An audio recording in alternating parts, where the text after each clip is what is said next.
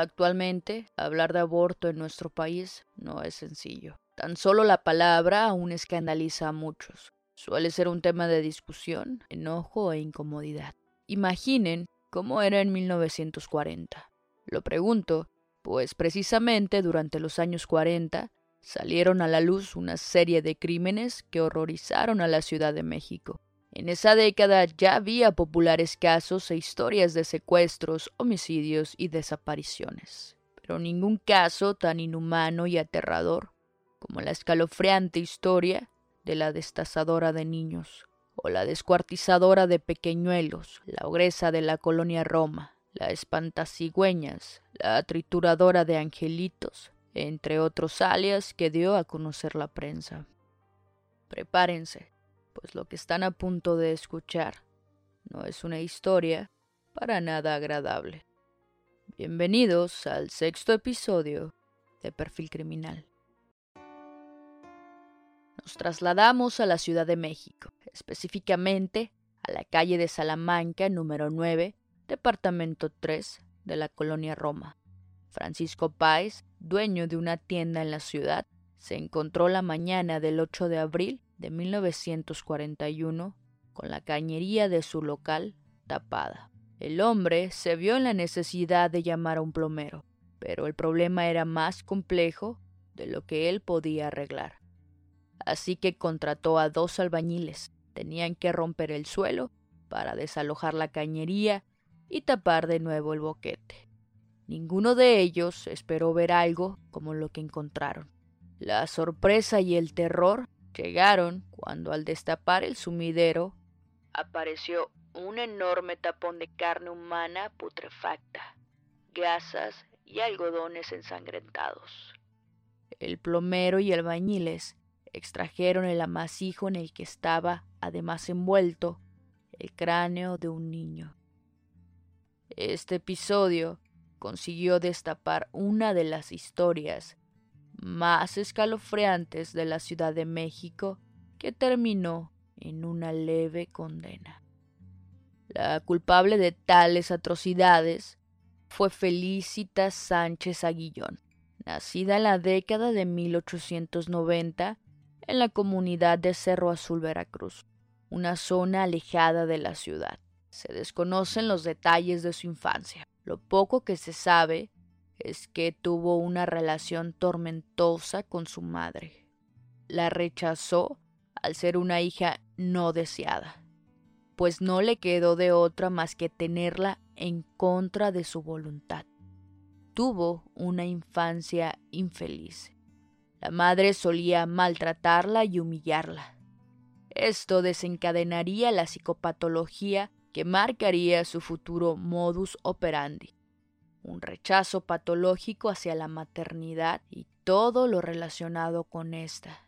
Y como el común denominador en los asesinos seriales, desde pequeña tuvo un comportamiento perverso, que se expresaba con crueldad hacia los animales. Disfrutaba en especial envenenando a perros y gatos callejeros. Además de eso, les cortaba una pata o la cola.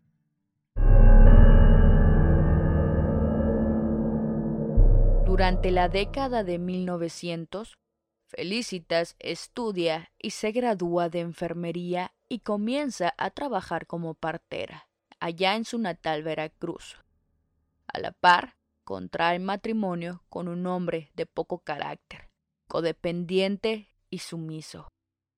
En el futuro, este sería el patrón en todas sus parejas.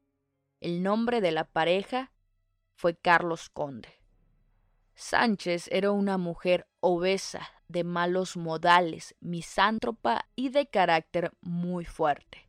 A pesar de su aspecto y su personalidad, Felicitas Sánchez contó con varias parejas a lo largo de su vida, que incluso sirvieron como cómplices para sus delitos, entre ellos el propio Carlos Conde. Del matrimonio con Conde nacen un par de gemelas, pero la condición económica de la pareja era austera y no podían solventar la manutención de las pequeñas.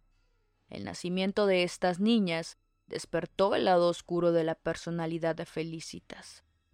Así que convenció a su marido para venderlas y así poder ayudarse económicamente. Su marido en un principio estuvo de acuerdo, pero le invadió el sentimiento de culpa y quiso saber a quién había vendido a las niñas Felicitas. Esta se negó a decírselo, él insistió, pero nunca le dijo dónde estaban, por lo cual la pareja terminó separándose.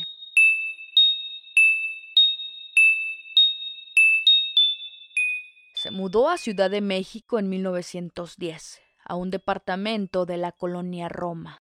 Sánchez Aguillón estableció un negocio atendiendo partos.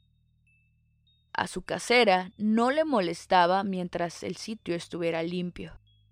En efecto, Felicitas atendía partos, pero pronto comenzó a destacar el hecho de que mujeres adineradas o de alta alcurnia, como se denominaban en aquel entonces, acudían a consulta con la mujer.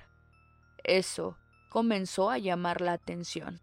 ¿Por qué una mujer con alta capacidad adquisitiva recurría a una partera en un barrio marginal para atender su embarazo? No pasó mucho tiempo cuando el negocio prosperó. Felicitas practicaba abortos clandestinos. Incluso hacía visitas a domicilio. La mujer frecuentaba los más selectos barrios de la ciudad. Atendía a las mujeres sin importar la edad gestacional de su embarazo. Así estuvieran con cinco, siete u ocho meses de embarazo, hasta en labor de parto. Ella acostumbraba a vestir siempre de negro.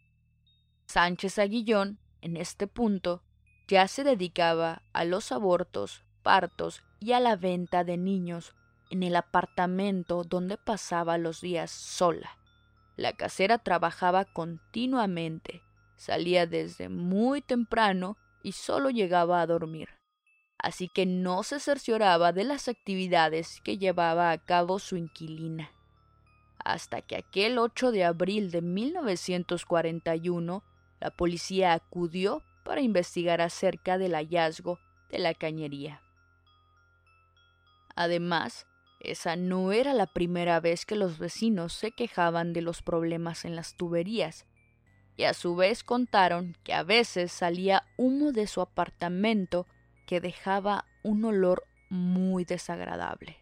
Cuando había problemas con la cañería, solía llamar a un plomero, Roberto Sánchez Salazar, el cual era su cómplice, pues le pagaba grandes cantidades de dinero para mantenerlo en silencio. Felicitas, a su vez, era ya una conocida de las autoridades, que la habían detenido en dos ocasiones por intentar vender bebés. Sin embargo, salió en libertad después de pagar una multa. Su negocio iba tan bien que no tenía problemas económicos y también se permitió abrir una tienda muy cerca de su vivienda, a la que llamó La Quebrada, un punto clave en sus crímenes. Había matado a sangre fría a cerca de 50 niños, algunos al momento de nacer, pues realizaba los abortos clandestinos, y otros que compraban o le regalaban a los no más de cinco años. Posterior a su detención, los cómplices de la ogresa relataron la terrible tortura a la que sometía a los bebés Solía simular los cuidados maternales de una manera sádica. Bañaba a los pequeños con agua helada, no les daba de comer durante periodos considerables de tiempo. Los dormía en el piso y a veces los alimentaba con carne o leche podrida. Se dice que los asesinatos de niños que no podía vender eran diferentes y cada vez más escalofriantes. Asfixia, envenenamiento, apuñalamiento y hasta inmolación. Ya muertos, destazaba los pequeños cuerpos y sin más los tiraba al drenaje. A veces los desechaba en depósitos de basura y otras veces los incineraba en una caldera. De ahí el humo del cual se quejaban los vecinos. Incluso llegó a quemarlos vivos. La averiguación del caso la llevó a cabo un famoso y reconocido investigador, José Acosta Suárez, que comenzó a interrogar a todos los vecinos del edificio.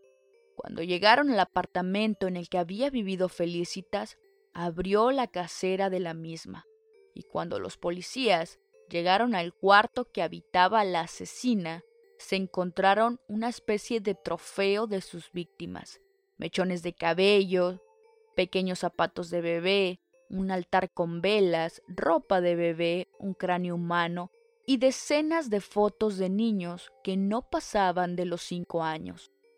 La policía decidió entonces investigar la quebrada, la tienda de Felicitas, donde encontraron más pruebas que la inculpaban. La ogresa de la Roma se enteró de ello y huyó pero Acosta consiguió detener a uno de sus cómplices, el plomero, que confirmó los crímenes de la mujer y admitió su culpa por destapar las cañerías que bloqueaban continuamente los cuerpos. Él confesó que nunca dijo nada por temor a ser inculpado, pero la realidad es que el dinero que Felicitas le daba por su silencio fue más tentador que decir la verdad. El mismo día encontraron a la ogresa de la Roma rumbo a Veracruz con su nuevo amante. En una de sus declaraciones confesó, y cito, Efectivamente, atendí muchas veces a mujeres que llegaban a mi casa. Las atendí de las fuertes hemorragias que tenían, algunas provocadas por golpes y la mayoría de ellas por serios trastornos ocasionados por haber ingerido sustancias especiales para lograr el aborto. Me encargaba de las personas que requerían mis servicios y una vez que cumplía con mis trabajos de obstetricia, arrojaba los fetos al excusado. Esa fue su declaración cuando habló por primera vez con la policía. Ella prosiguió contando escenas. Una mujer me dijo que había soñado que su hijo iba a nacer muy feo que por favor le hiciera una operación para arrojarlo. En efecto, aquella criatura era un monstruo. Tenía cara de animal, en lugar de ojos unas cuencas espantosas y en la cabeza una especie de cucurucho. A la hora de nacer el niño no lloraba, sino bufaba. Le pedí al señor Roberto que lo echara al canal y él le amarró un alambre al cuello. Estas declaraciones nos hablan del terrible grado de cosificación que mantenía hacia sus víctimas. Las repudiaba a tal grado que las visualizaba de esta manera. Felicitas fue recluida en una celda completamente aislada por representar un peligro para el resto de las internas. Entre los clientes de su clínica clandestina de aborto figuraban señoras de alta alcurnia, aquellas que eran esposas de políticos, jueces y empresarios, y que en un desliz habían quedado embarazadas, elemento que su abogado utilizó para chantajear precisamente a políticos, jueces y empresarios, y jamás tener que decir la verdad. La trituradora de angelitos sufrió una regresión que puso a los custodios a temblar. Dentro de su celda, Felicitas empezó a actuar como una niña. Balbuceaba, pedía su leche y no soltaba un sucio oso de peluche que alguien le había regalado. La ogresa no dejaba de llorar, solo pronunciaba monosílabos y hacía berrinches, tirándose al piso, pataleaba, gritaba y repitiendo con voz de niña Quiero irme de aquí. Cuentan las anécdotas periodísticas de ese entonces que solo se calmaba cuando era trasladada a otro lugar en donde se recluía en un rincón chupándose el dedo. Solamente se le procesó por aborto, inhumación ilegal de restos humanos, delitos contra la salud pública, irresponsabilidad clínica y médica. El juez determinó una fianza de 600 pesos de ese entonces para dejarle libre. Salió de la cárcel después de que las autoridades supuestamente perdieran pruebas en su contra y es que se desconoce cuántas mujeres acudieron a ella, pero fueron una pieza clave con la que pudo negociar su salida. Aunque la ogresa de la colonia Roma libró la pena de muerte, no libró el repudio social del cual fue blanco cuando salió de prisión, pues el castigo al que se hizo acreedora enfureció a todo el mundo. Al final fue tanta la presión mediática que la trituradora de angelitos terminó suicidándose con una sobredosis de Nembutal el 16 de junio de 1941. Dejó entonces tres cartas, dos a sus abogados y una a su pareja, pero ninguna para su hija. Así es, Felicitas dejó al menos tres hijas, dos de las cuales vendió, y una con la cual vivió durante toda su vida y que al final terminó siendo trasladada a un hospicio en donde después fue adoptada para desaparecer completamente del mapa. La descuartizadora de pequeñuelos jamás mostró arrepentimiento por sus crueles actos. Así, en una evidente muestra de corrupción y una serie de irregularidades, permitieron que el caso de la ogresa quedase impune. Y es que la riqueza y el poder interceden en la justicia desde tiempos remotos. Resulta un privilegio, uno al cual no todos tienen acceso. Muchísimas gracias por quedarse hasta el final. Quiero agradecer a todas las personas que nos han estado escuchando, compartiendo y expresando sus buenos comentarios que al final de cuentas me motivan para seguir semana a semana con ustedes. También quiero hacerles una invitación de que nos sigan en nuestras redes sociales. Como ya lo he mencionado en la página de Facebook Tania Mino Podcast, me pueden seguir en Instagram también como Tania Mino y en Twitter como Perfil Podcast. Así es, Perfil Podcast. Ahí me pueden seguir y estar al pendiente de las novedades de Perfil Criminal. Muchísimas gracias nuevamente y nos escuchamos la próxima semana.